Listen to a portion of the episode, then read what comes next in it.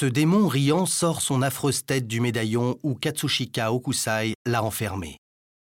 Tenant dans son immense main griffue la tête arrachée et blafarde d'une femme soupçonnée d'adultère, le démon de la jalousie exhibe son trophée en ricanant.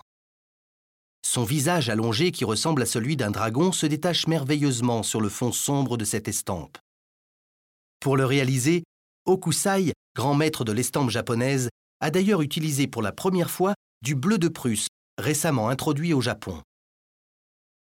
Il a 72 ans en 1831 lorsqu'il entame cette série des 100 histoires de fantômes.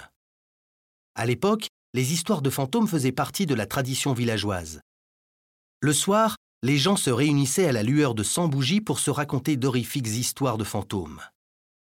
À la fin de chaque récit, on éteignait une chandelle, et lorsque la dernière était éteinte, l'assemblée attendait en frissonnant qu'une apparition survienne.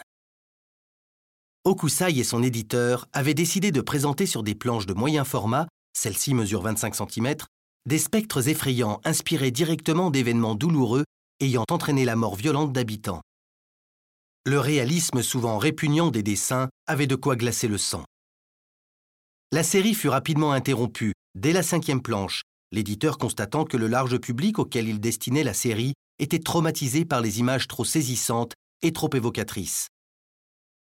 Le vieil homme fou de dessin, comme Okusai aimait à se nommer lui-même, en fut alors pour ses frais.